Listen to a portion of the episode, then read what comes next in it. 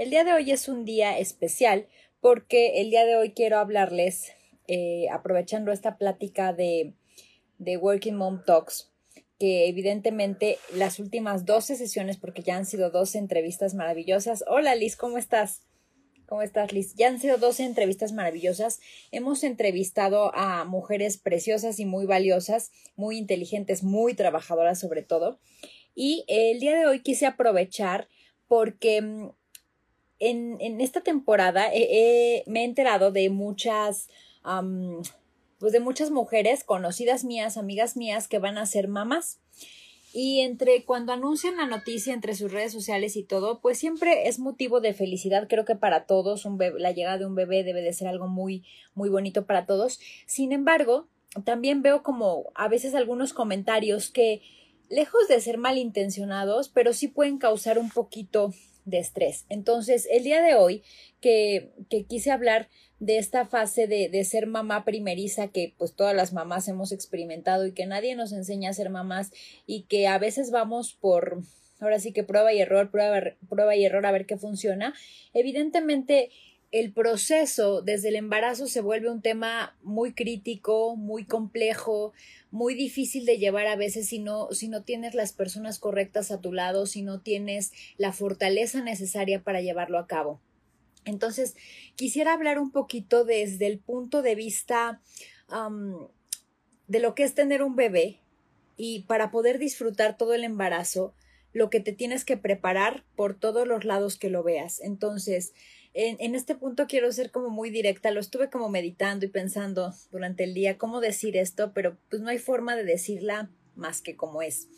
Digo, al final del día, tener un bebé, a, a claro, a excepciones, ¿no? Pero cuando tienes una pareja, llámese que, que tengas novio o que sea tu esposo, o lo que tú quieras, pero cuando tienes tú una pareja, difícilmente puedes llamar a un bebé un accidente, o sea, algo que te pasó porque fue un accidente, no, o sea, no es como un accidente de carro, ¿no? O sea, creo que cuando tienes una pareja y vives con esa persona y tienen relaciones, pues como que la parte de que, ah, fui mamá por, por accidente, eso, pues eso no pasa, ¿no?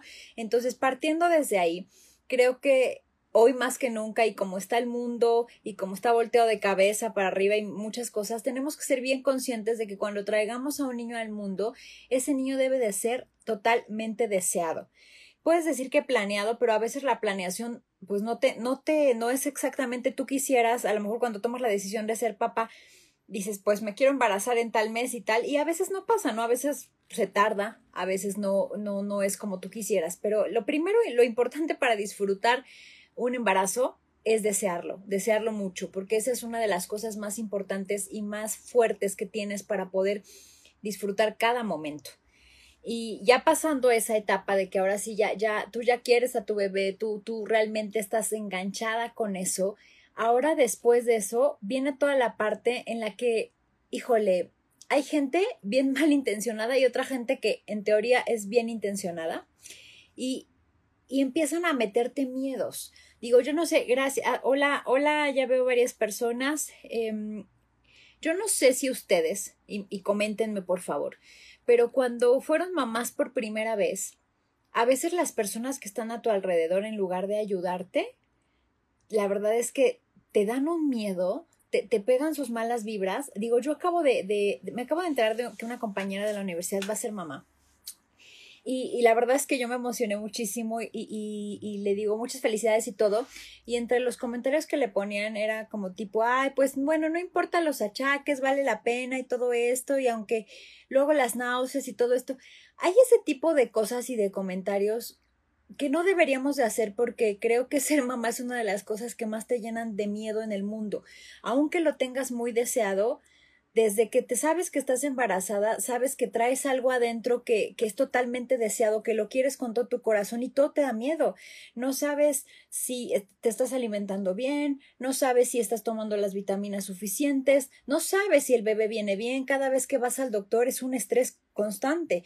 Digo, todas las que han sido mamás no me lo van a, no me van a mentir, pero en cada revisión pues quieres saber que está bien. Y el, el hecho de que las personas te digan cuando estás embarazada, ay, es que ya vas a empezar con los achaques y el cansancio y todo lo demás, o sea, está muy complicado.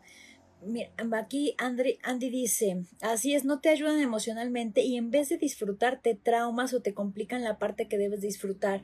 Sí, totalmente, totalmente de acuerdo, te, te lo complican y si tú no eres fuerte emocionalmente hablando de decir, ah, mm, agradezco tu comentario, pero gracias, bye, te la pasas mal y si te traumas y si te empieza a dar miedo, ¿no? Porque pues con todas las cosas que hay hoy, hoy en día, la verdad es que todo te da, todo sí que todo te da pánico, ¿no?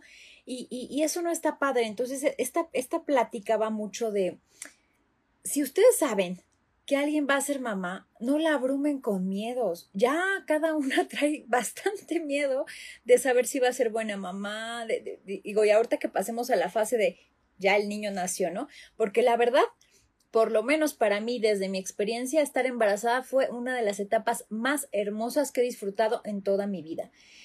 Yo estaba totalmente preparada y lo deseaba desde hace tiempo ya. O sea, por eso yo les digo, yo quería un bebé desde, yo creo que unos dos años antes de que mi bebé naciera, yo ya lo buscaba, yo ya lo quería. Y, y cuando, cuando me enteré de la noticia, yo, lleva, yo ya llevaba un año de, de preparación, o sea, un año de alimentarme, de vitaminarme, de, de todo porque quería que estuviera bien. Y creo, compartiendo mi experiencia con otras mujeres, que eso ayuda mucho a que tú no tengas tantos achaques. No, por ejemplo, aquí dice, sí, es cierto, dejen, dejen que exploren. sí, dejemos que, que, que, exploremos esta parte, pues nosotras mismas, ¿no? Entonces, esta parte de los achaques, para quien vaya a ser mamá, cuídese mucho. O sea, de verdad sí, cuídese mucho en su forma de alimentarse, en su forma de, de ejercitarse, pues si haces ejercicio normalmente, pues síguelo haciendo. Si no, tampoco te pongas como loca porque no es algo que tu cuerpo realmente esté preparado o esté acostumbrado a, ¿no? Pero sí, creo que la alimentación es básica.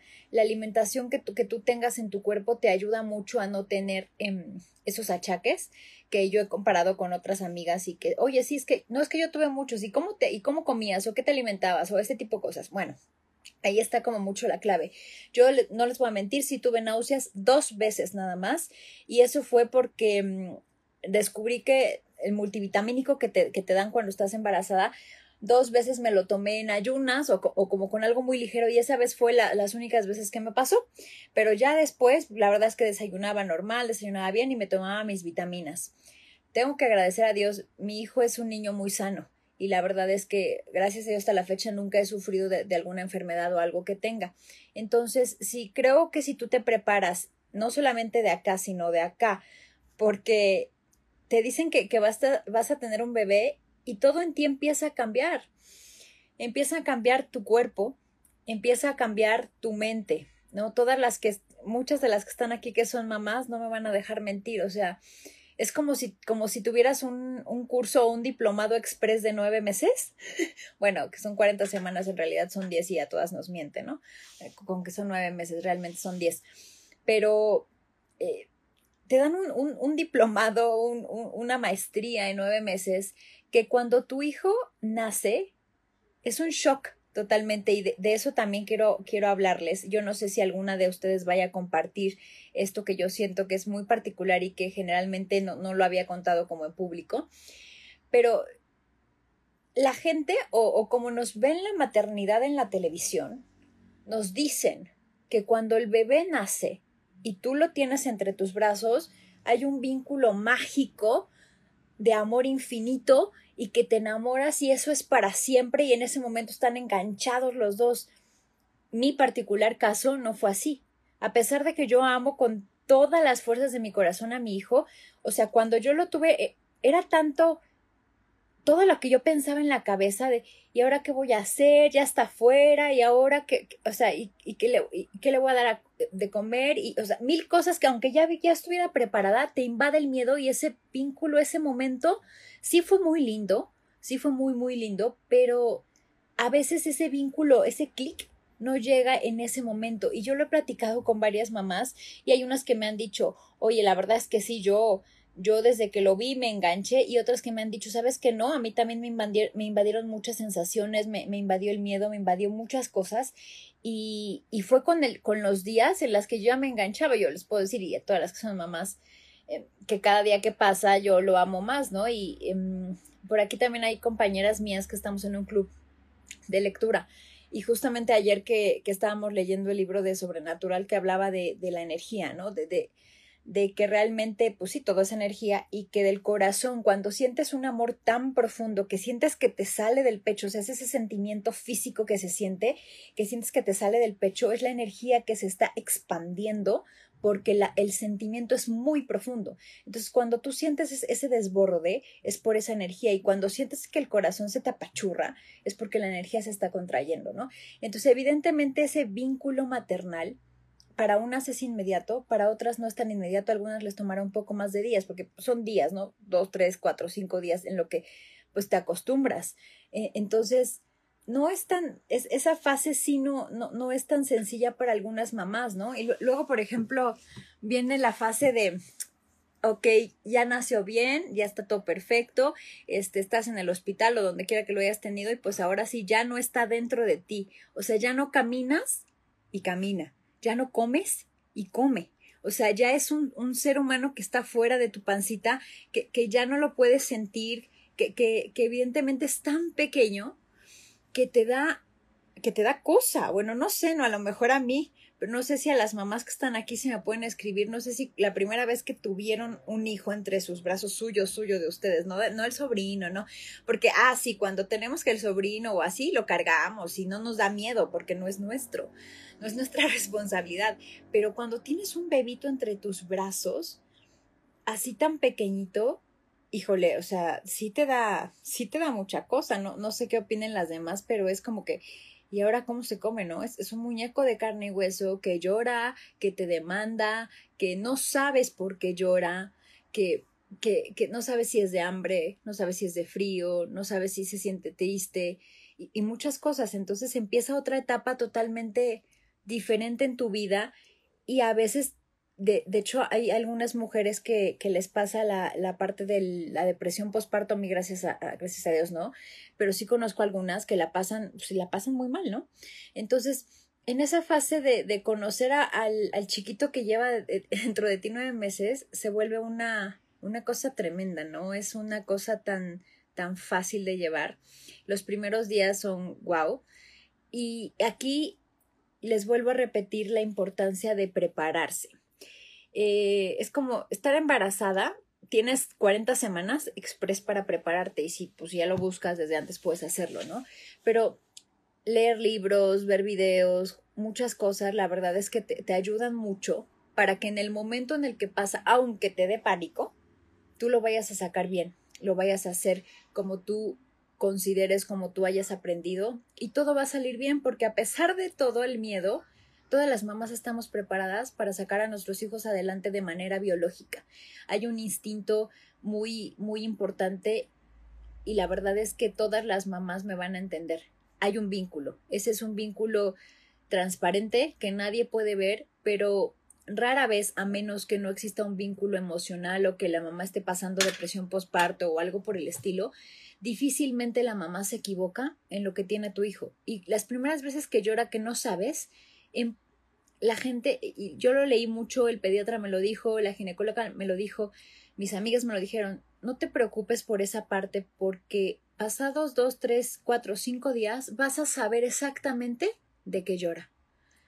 Yo no sé si les pasó a ustedes mamás, pero la verdad es que dice, eh, dice Julie Bombón que así es.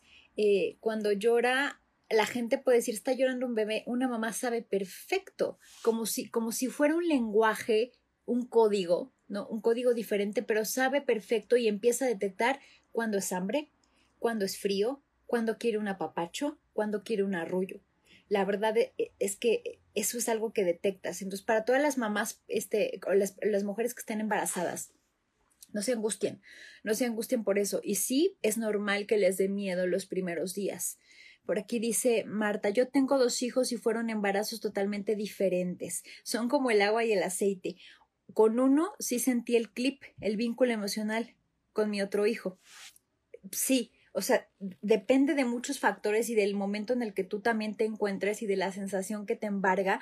No sé si, por ejemplo, Marta fue, fue con el primero o con el segundo que sintió ese clic inmediato, Eh, yo creo que ya con el segundo, no sé, soy mamá primeriza y por eso hago este video en este momento. Mi hijo ya casi tiene dos años, pero yo me siento pues, todavía nueva en el camino, ¿no? O sea, dos años se pueden decir, ah, ya son dos años, pero falta mucho.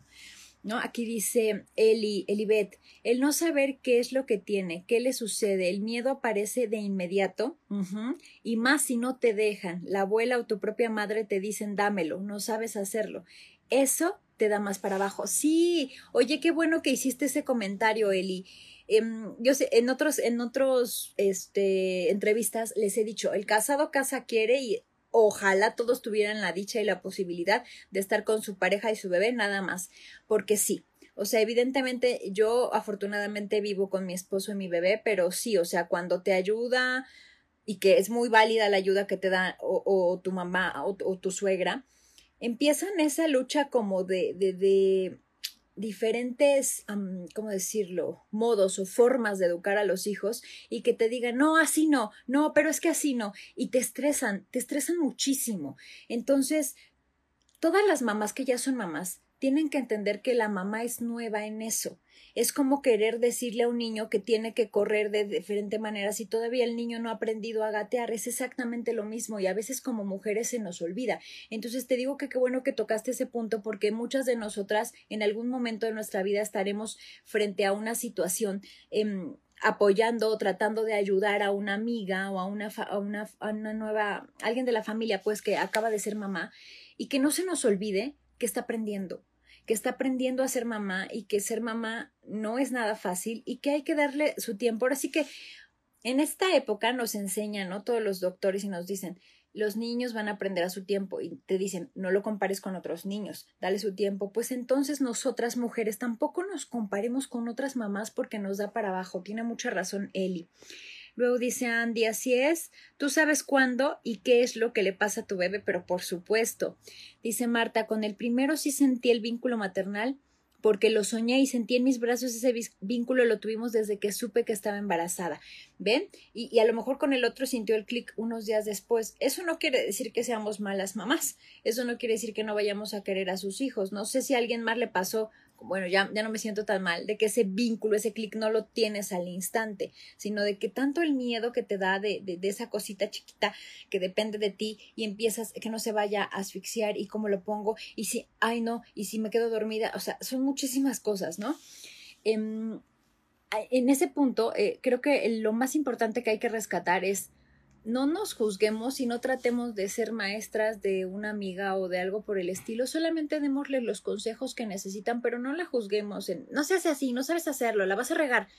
No, o sea, eso nos da mucho, mucho, mucho para abajo, ¿no? Y evidentemente, eh, eh, tomando, eh, ahora sí que uniendo este con un punto que yo traía que anotado, que es el estilo de, de crianza, ¿no? El estilo de, de educación que tú le vas a dar a tu hijo, en, idealmente lo tendrías que haber discutido antes con tu pareja, ¿no? Que fue algo de lo que, de lo que yo estoy muy orgullosa de haber hecho e incluso con mi familia. Mm, eh, el otro, el, la semana o la semana pasada, una de mis colaboradoras decía que que siempre ella quiere como ser bien clara, ¿no? Y que su familia le dice, es que tú siempre quieres todo específicamente, ¿no? Y que le dicen, eres repayasa o algo por el estilo. Bueno, pues a mí me pasa algo similar pero como yo buscaba a mi bebé desde hace dos años, yo tuve el tiempo suficiente para platicar con, ahora sí que para platicar con mi esposo y para platicar con mi mamá, em, que mi mamá pues me ayuda de vez en cuando o la voy a visitar de vez en cuando, de decir cómo quería educar a mi hijo y bajo qué cosas quería educarlo, para estar de acuerdo, porque si no es un constante pelear y es, un, es una lucha y es una guerra que no va a llevar a ningún lado y que al final del día la mamá eres tú. Em, por ejemplo, aquí dice Eri, dice, a mí me pasó, de hecho, cuando salí del hospital, lo único que hice fue llorar del miedo porque dije, ahora, ¿quién me va a ayudar? Claro, claro que sí. Ya, ya ven, ya no me siento tan mal, cada día me voy sintiendo menos mal. Porque sí, o sea, de hecho, algo muy chistoso es que cuando, em, pues obviamente me lo pasan, pues sí, yo, yo amamanté a mi hijo, eh, por ahí dice Eri que toda la vida y que lo sigo haciendo. No, no, fue casi un año. Em, yo tenía como muy mentalizado eso, pero los primeros, o sea, las primeras veces, tema también que traían anotado que vale la pena ponerlo aquí, no es fácil, pero si ves como técnicas, si ves videos y, y, ahora sí que te hidratas bien, porque pues la leche no es este, comida, ¿no? La leche materna pues es en su mayoría agua. Entonces, son muchas cosas que, que tienes que hacer, pero cuando te lo dan, no sabes cómo. O sea, es, parece que, que, las personas dicen, pues ponte al niño y ya. O sea, no, no, no es así de sencillo, no es así de fácil. Eh, y la verdad es que eso te da mucho miedo. Entonces, cuando yo estaba en el hospital, al día siguiente me dicen, ya mañana la damos de alta. Y yo así, no. O sea, dice, no, ¿por qué? No me puedo quedar aquí, lo siguen cuidando, este, un par de días más, porque sí te aterra, ¿no? Como dice Eri, da miedo, ¿ahora quién me va a ayudar? Dice Andy, sí, lo viví con mi primer bebé. No desde el principio tuve ese clip, pero después ya vino y ah, qué bello es esa emoción. Sí, por supuesto que es bellísimo. Entonces, sí, ya ven cómo sí da miedo y ese, vínculo, si no, a veces no sucede de inmediato. Y, y bueno, ya en esta parte de, de, que ya tienes a tu hijo y, y, todo ese tipo de cosas, la crianza es bien importante, que te pongas de acuerdo.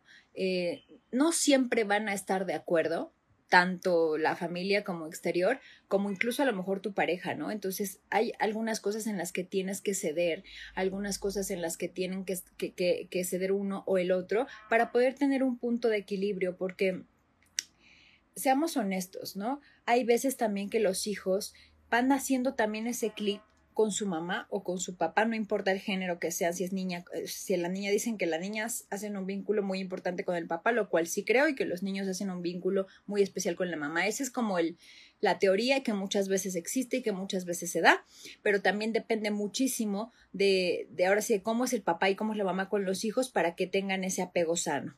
Aquí dice Marta, con mi segundo hijo fue diferente, estaba muy nerviosa, el parto fue diferente, estuvimos en riesgo los dos, y cuando todo pasó después sentí ese vínculo maternal. Sí, por supuesto, o sea, lo que les decía es que todo depende de la situación en la que te encuentres, eh, de, estrés, de, de cosas, de, de muchas cosas. Entonces, mamás primerizas, déjenme poner a cargar este porque, según yo lo puse a cargar y ya saben. A ver, ahí está. Así que mamás primerizas, no se sientan mal si no sienten ese vínculo inmediato. Ese vínculo va a llegar con el paso de los días y todo, y todo se va ahora sí que a normalizar. Um, después de, ahora sí que cuando los niños, los bebés, yo no sé, todavía me faltan muchas etapas y, por ejemplo, Eric está conectada, eh, que me dice ahora es, este, su hijo es un encanto, es un niño muy precioso, pero es un niño muy hablador, ¿no? Bueno, la verdad es que a mí no me molesta y creo que cuando yo he ido a visitarla, no es tan hablador, pero ella sí me dice que ya en confianza es como que habla y habla y habla y habla y habla y habla y habla y habla todo el día. Entonces, los niños son demandantes desde el día uno, desde el día uno y tú tienes que ser muy paciente y como mamá tienes que ser demasiado fuerte emocionalmente, con una inteligencia emocional, porque si no, sí te pueden desquiciar, ¿no? Aunque sean bebés, o sea, hay bebés que lloran mucho, hay bebés que casi no lloran, hay bebés que duermen toda la noche, hay bebés que no. Depende de quién sabe de qué, de qué factores. La verdad es que yo ahí sí no podría decir, yo tengo mucha suerte, yo siempre digo que tengo mucha suerte, mi hijo duerme de corrido toda la noche desde el primer día. O sea, sí se despertaba a ahora sí que a comer, comía y dormía, comía y dormía. Rara vez tenía cólicos. Un consejo muy importante que les doy a las mamás primerizas, cómprense un colchoncito. Bueno, les voy a dar dos consejos, que uno me lo dio Erika y se lo agradezco mucho. Um, uno es cómprense un colchoncito antirreflujo eh, ese es importante durante los primeros tres, cuatro meses, porque eso va a evitar evidentemente que tengan ese reflujo y que, y que pues, se despierten en la noche por ese malestar. Y dos, siempre duerman a sus bebitos, váyanlo rotando, que ese fue el consejo que me dio Eric, ¿no? O sea, si duermen de este ladito, luego al rato que hagan su siesta, duermanlos de ese ladito y así para que eh, la cabecita no se acostumbre a un solo lugar, porque eso puede traer este, pues sí, daños más adelante o alguna complicación con, como ahora sí que con el desarrollo de, no de su cerebro en general, pero sí como de su cabecita y ese tipo de cosas, ¿no? Entonces, eso sí ténganlo muy en cuenta, porque muchas mamás como que se nos olvida, pues yo no sé ustedes, pero luego cuando estás dormida te volteas porque pues te cansas de estar de un lado, entonces con los bebés es lo mismo, si duermen su siestecita de un lado, luego lo pasan del otro. Um, Dice Eri que tiene una Anne en mi casa. Para los que no sepan, Anne es una serie de Netflix que yo no he visto, que todos me lo han recomendado, pero se llama Annie with, a, creo que es, así se llama la serie. Em, y es una niña que, que, me cuentan, habla mucho, mucho, mucho todo el tiempo. Entonces dice Eri que tiene una Annie en casa. Entonces, eso, esos son otros consejos para, para sus bebés. Otra cosa de las mamás primerizas que, que, yo he visto y que no les voy a mentir, a veces pasa, a mí me ha pasado, y de hecho hoy hice un TikTok referente a eso, eh, es tanto el estrés que puedes sentir. Es tanta la responsabilidad que sientes porque es un ser que, que depende totalmente de ti y de su papá también, que mm, a veces te olvidas de tu pareja, ¿no? O sea, en ocasiones estás, ay, mi hijo, mi bebé que tiene el otro, la comida y todo, este, te amo y te adoro, y la pareja sale, sale volando, ¿no? Entonces, si no, si no quieren que la relación al final del día se acabe o tengan problemas, no se olviden de su pareja y sobre todo incluyanla. Yo voy a ser muy respetuosa con esto que les voy a decir. Ustedes saben que no me considero ni feminista ni, ni nada por el estilo más, más allá, creo como en una igualdad. Sin embargo, tengo que decir que los hombres no son tan buenos para ver ciertas cosas o ciertos detalles o a veces para tener esa iniciativa y eso no lo digo por, o sea, diciendo o quejándome de los hombres, sino porque es algo que está probado y que ellos no son así. Entonces, algo que destruye mucho las relaciones cuando tienes un bebé son las altas expectativas que uno tiene como no sé si ya llevas si llevas poco tiempo o si llevas mucho tiempo con tu pareja son las altas expectativas que tú tienes que te cómo te gustaría que se acomidiera y se hiciera esto cómo te gustaría que hiciera esto pero de verdad señoritas señoras los hombres no se dan cuenta, no son mala onda porque si así son y la mayoría es así, no, digo que haya sus excepciones, pero la mayoría necesitamos ser muy claras y muy específicas con lo que queremos. Entonces esta parte de involucrar a los hombres en la creencia de los hijos es importante como decir, bueno, tú te encargas de los pañales de la mañana, tú te encargas del desayuno o yo me encargo de la cena, tú vas a hacer esto, yo voy a hacer esto, pero ser bien claros, porque si no somos claros es donde empiezan a tornar las cosas y uno empieza a absorber muchas y muchas actividades y después explota a decir, no tengo ayuda, ¿no? Voy a, voy a leer este mm, aquí en los comentarios. Sí, con lo que les decía de la cabecita, dice Eri, sí, se les deforma su cabecita, entonces tengan mucho cuidado. Marta dice, los niños buscan y son más cariñosos con las mamis. Me encanta compartir con ellos sus sueños, sus éxitos, jugar y platicar mucho, comerlos a besos a pesar de que uno ya tenga 17 años. Voy, mi amor, ya me anda buscando mi chiquito por acá. Este, mm, eh, evidentemente esta parte de, de jugar y de, de, de, platicar con ellos y de comértelos a besos, yo sé que, o sea, Marta me lo ha dicho, se lo va a comer toda la vida.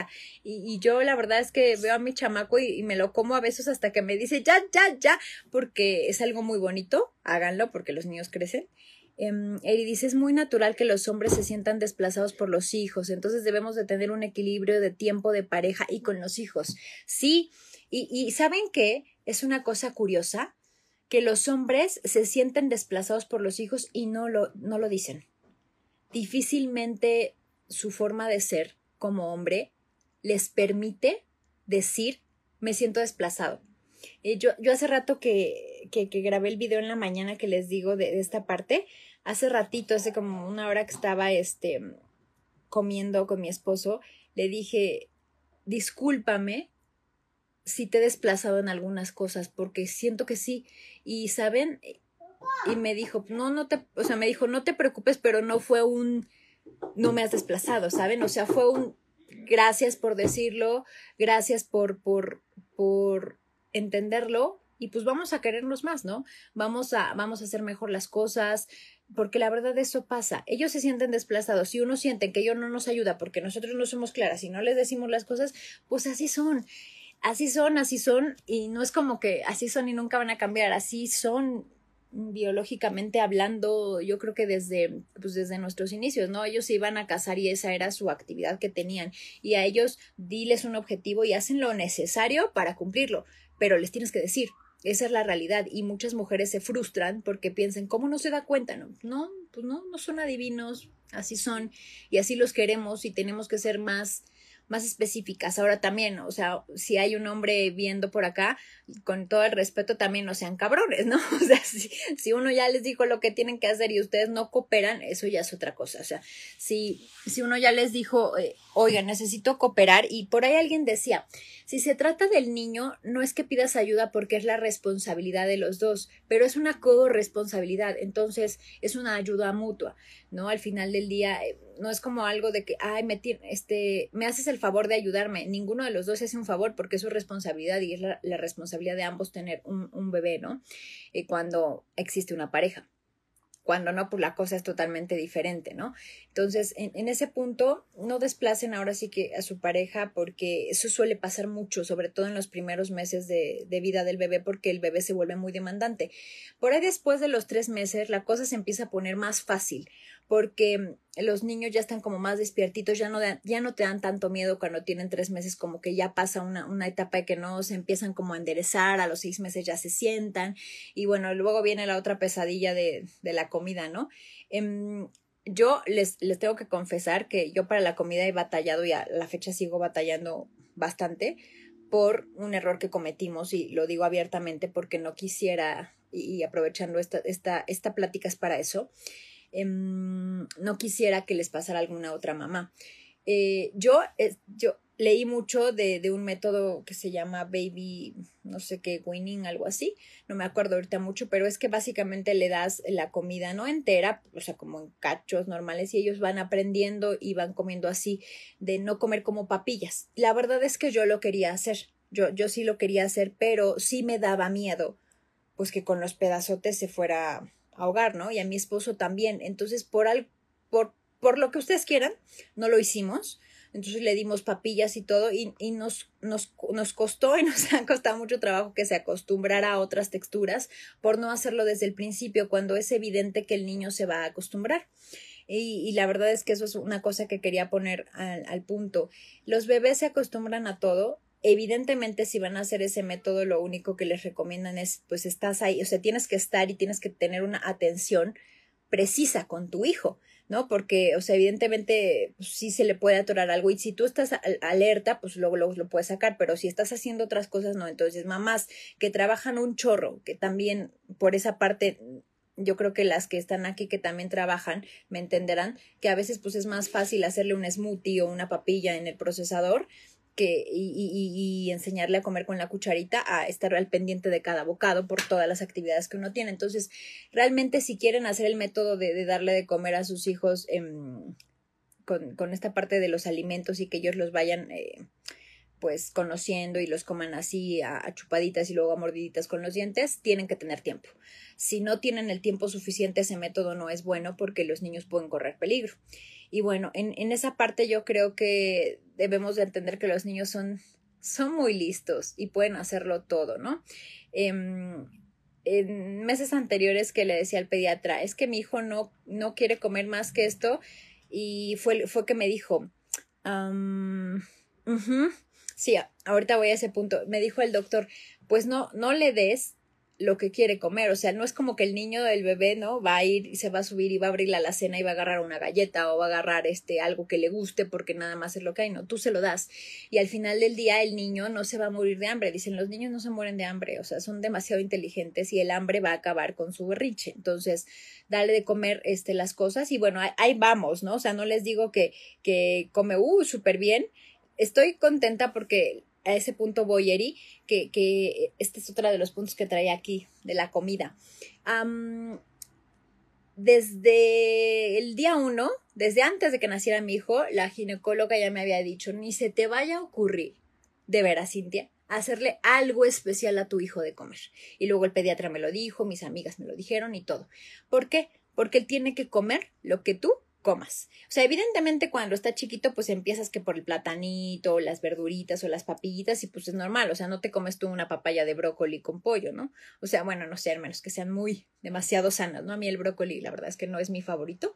Em, y no, no, no hagas como menús especiales para tu hijo, ¿no? Porque luego empiezan, este, sobre todo en esta en esta era en la que vivimos, ¿no? Bombardeadas de, ay, este, y este menú para tu bebé, y este tipo de cosas, y este, papillas gourmet y todo, como que te empieza a dar esa ansia de querer hacerle a tu hijo algo especial.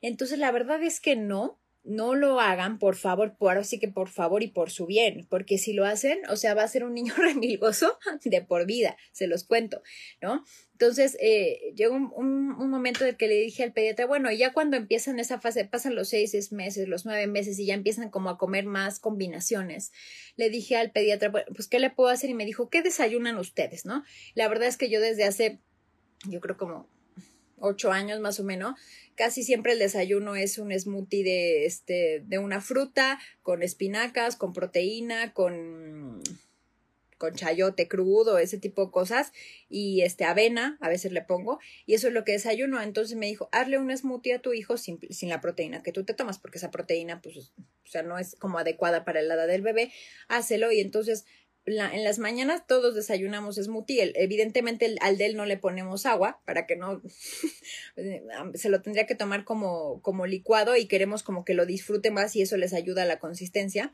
Entonces eso es lo que le hago y él ya se acostumbró. Y en la comida, si tú comes pollo con arroz, le das pollo con arroz. Si tú vas a comer, o sea, lo que tú vas a comer tienes que acostumbrar a tu hijo porque no le vas a estar haciendo menús diferentes.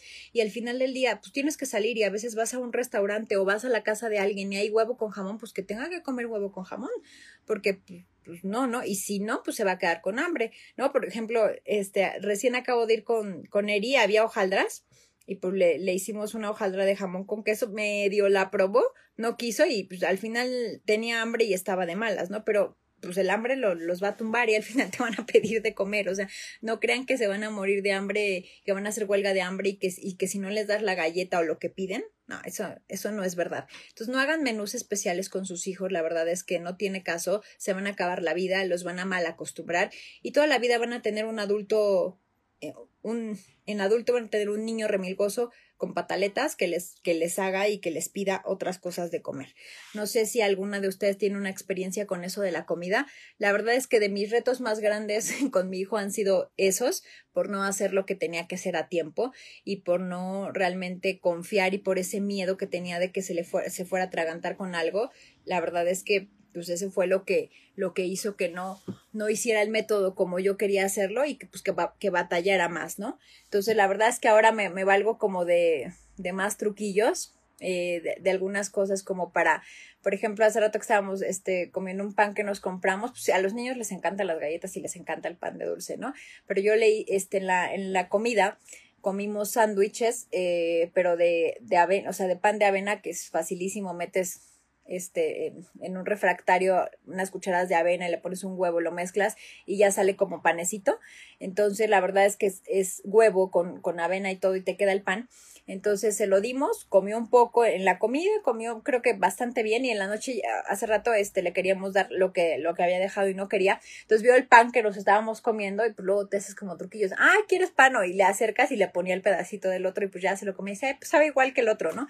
Ahorita que no se da cuenta, pues todavía puedo aprovechar, ¿no? Pero ya de grande pues ya ya no va a ser tan sencillo. Entonces ya cuando sean grandes, ya que estén acostumbrados a lo que tú comes y a todo eso, ¿no? Em, con respecto a las mamilas y a, todo lo de esterilización, que es el otro punto que traía aquí, no sean tan locas. Sé que ahorita lo que les digo es como que, ¡Ah! ¿cómo no? Y a las mamás que todavía no son mamás y que dicen, sí, vamos a esterilizar esto y vamos a hacer esto y lo otro, aquello. Mm, bueno, el pediatra me dijo que desde hace tiempo ya como esterilizar las cosas no está, no era tan bueno, porque lo que estábamos haciendo era crear humanos débiles, que no tuvieran ninguna defensa, que no tuvieran este nada de nada. Sé que ahorita está el tema del coronavirus y todo, pero en la medida de lo posible, si tu hijo no sale, o sea, si, si, si, no salen, si están en su casa, no, o sea, sí, esterilízalas por primera vez, eso sí me lo dijo, por primera vez esterilízalas, pero después eh, de los meses, de los tres meses, ya no es necesario que lo hagas y lo tienes, y tienes que lavar el biberón y todos los, los, los, los utensilios que uses con el mismo jabón que lavas tus trastes, porque el niño tiene que acostumbrarse a la flora de la familia.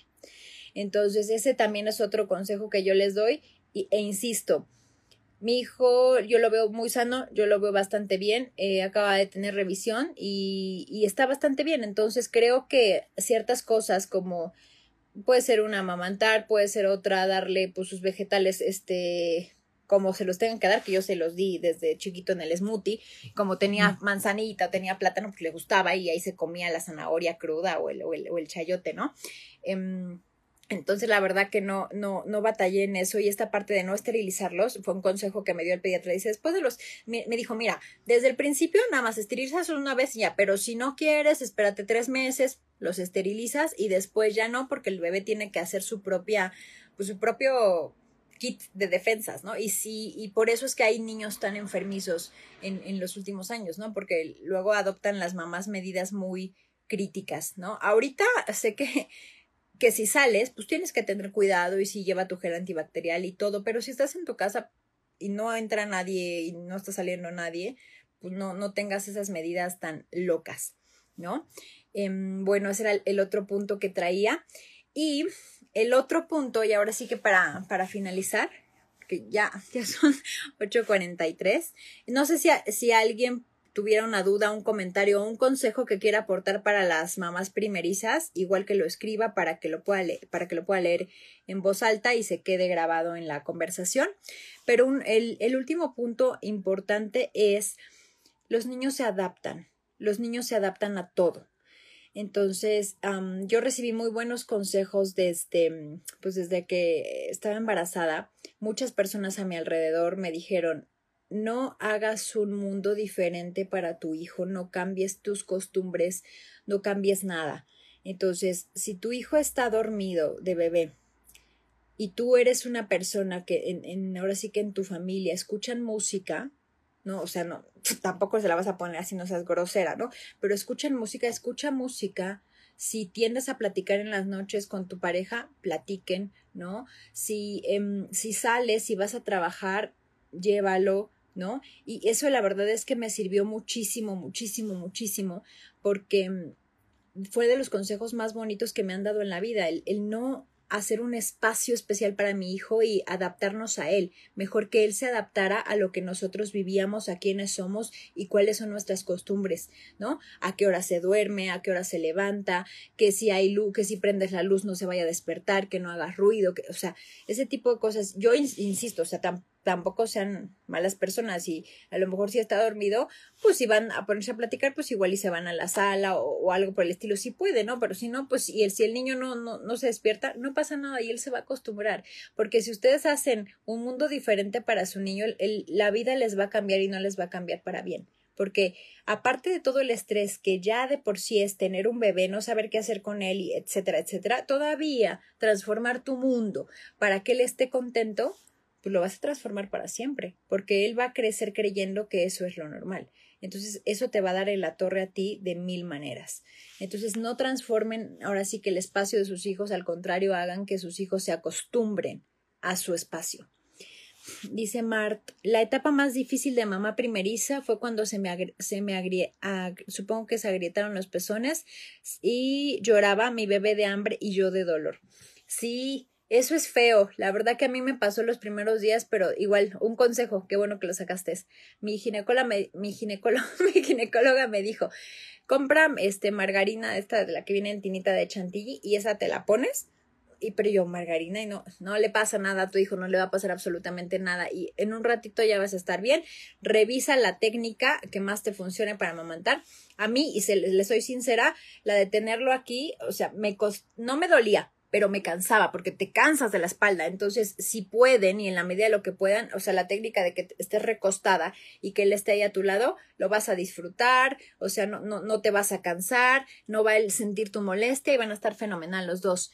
Eh, Eri dice, pues sabes que mi hijo tuvo retardo psicomotor y a nosotros nos dijeron que los niños no deberían usar mamelucos porque les limita la movilidad también que estaba prohibido usar andaderas.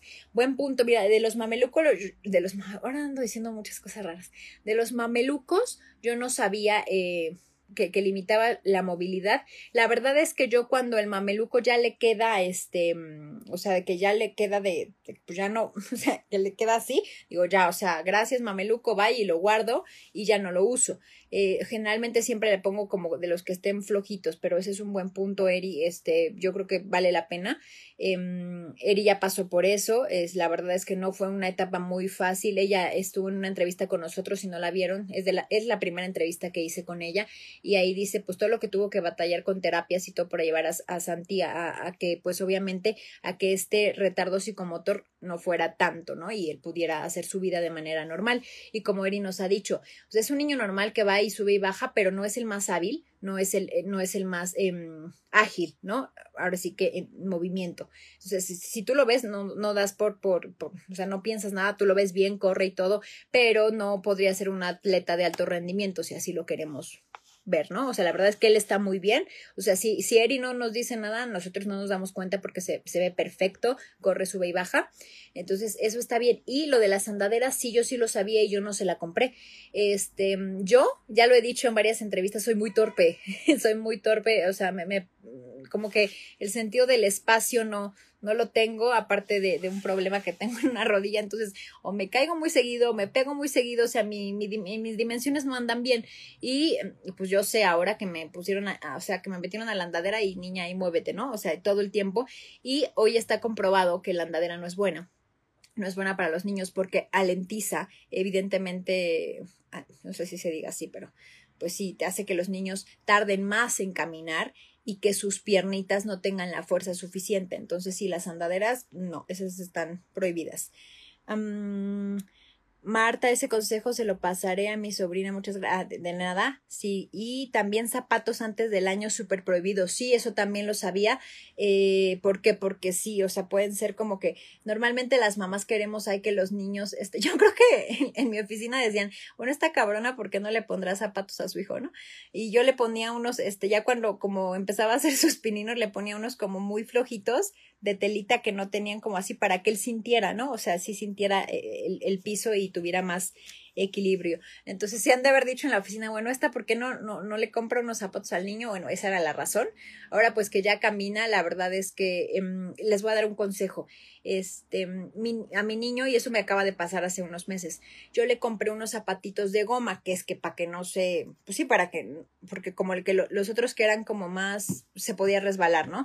Y los de goma dije, pues los de gomitas también, porque pues ya con esos no se cae y se va a atorar. Bueno, lo que pasa es que hay un relieve mínimo, mínimo en, en mi casa, en, en mi departamento, y siempre mi hijo se caía y yo decía, bueno, pero ¿por qué se cae? O sea, y si usted se fija, no hay nada. Pero lo que hacía la gomita es como que justo hacía esto y entonces él se quedaba atorado y para el suelo, ¿no? Entonces, evidentemente, siempre se caía y ya no, le cambié los zapatos por unos, este, pues unos tenis, este, normales, que no son como de esos que se quedan ahí clavados y la verdad es que ya no se cae. Entonces, eso también ténganlo muy en cuenta de del calzado que escojan es en función de las superficies donde, donde van a estar. Así que si su departamento o algo así es, no sé, a lo mejor tiene madera, pues la gomita no va a pasar nada, la madera no pasa nada, pero si es como un piso, este, pues de, que es loseta o algo así, sí se puede como hacer esto, ¿no? Y también, o sea, tengan cuidado de no comprarle zapatos resbalosos porque también, y tomen en cuenta, los niños se caen, los niños se caen, este, consejito número, no sé cuál va, pero eh, no corran a cargarlos inmediatamente que se caigan. Porque eh, yo lo vi con, con, con, mi sobrinito y la verdad es que cada vez que se caía mi, mi, mi, mamá y mi hermana iban corriendo y entonces lo asustaban mucho y él se asustaba demasiado. Entonces a mí con mi hijo ahorita les cuento algo chistoso que me pasa y que le pasa a él y que sí se parece a mí, sacó mi carácter ni modo. Así es esto de la genética. Um, algo que le pasa chistoso es que um, yo cuando se cae y creo que también si hay alguien aquí de, de la oficina no me va a dejar mentir, pero se caía y ellos así como que, y yo, déjalo, déjalo, ahorita se levanta, ahorita se para, no se lastimó, está bien. Evidentemente, si ves que se lastimó, ya se sacó el chipotote, o, o si le dolió, pues sí, o sea, no, no corras gritándole porque lo vas a estresar más, pero sí ve y abrázalo y consuélalo, evidentemente, si, si el golpecito pues fue muy duro. Pero si ves que nada más se cayó así, porque los niños se caen, aprendiendo a caminar te caes, es como todo en la vida.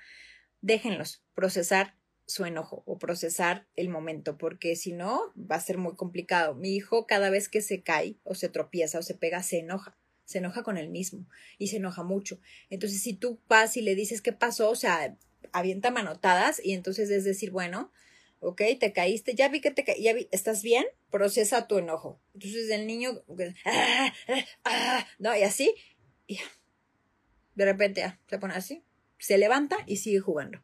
Entonces, ojo, no sean sobreprotectoras en eso porque si no les va a salir recontraproducente, ¿no? Entonces, pues ese, ese era el último aquí consejito que tenía anotado. Entonces, si no sé si ya haya algo más por aquí. Em, mamis que están viendo algún otro consejo que crean que les va a ser de utilidad en esta fase, digo, igual en un año grabo otro video y ya les cuento este después, ¿no? ¿Qué pasa después de los dos años? Pero aquí tengo mamás de mamás de, de, de niños de cinco años, de 17, de muchos años. Entonces no sé si alguna tenga otro consejito más.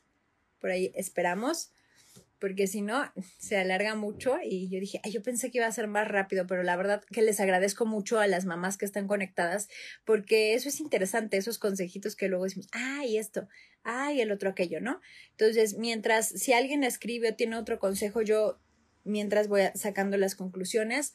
De las cosas más importantes de las que hablamos hoy es mujeres, no seamos cabronas con otras mujeres. No, no las estemos bombardeando de miedo. Ya tenemos suficiente cuando somos mamás primerizas como para tener más, más miedo, ¿no? O sea, ya, no, de verdad, no sean cabronas.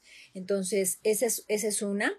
Eh, de la otra, recuerden mucho, no se olviden de su pareja. Si tienen la fortuna de, de, de, criar a su bebé con su pareja, no se olviden de su pareja porque ellos se sienten desplazados y no se los van a decir.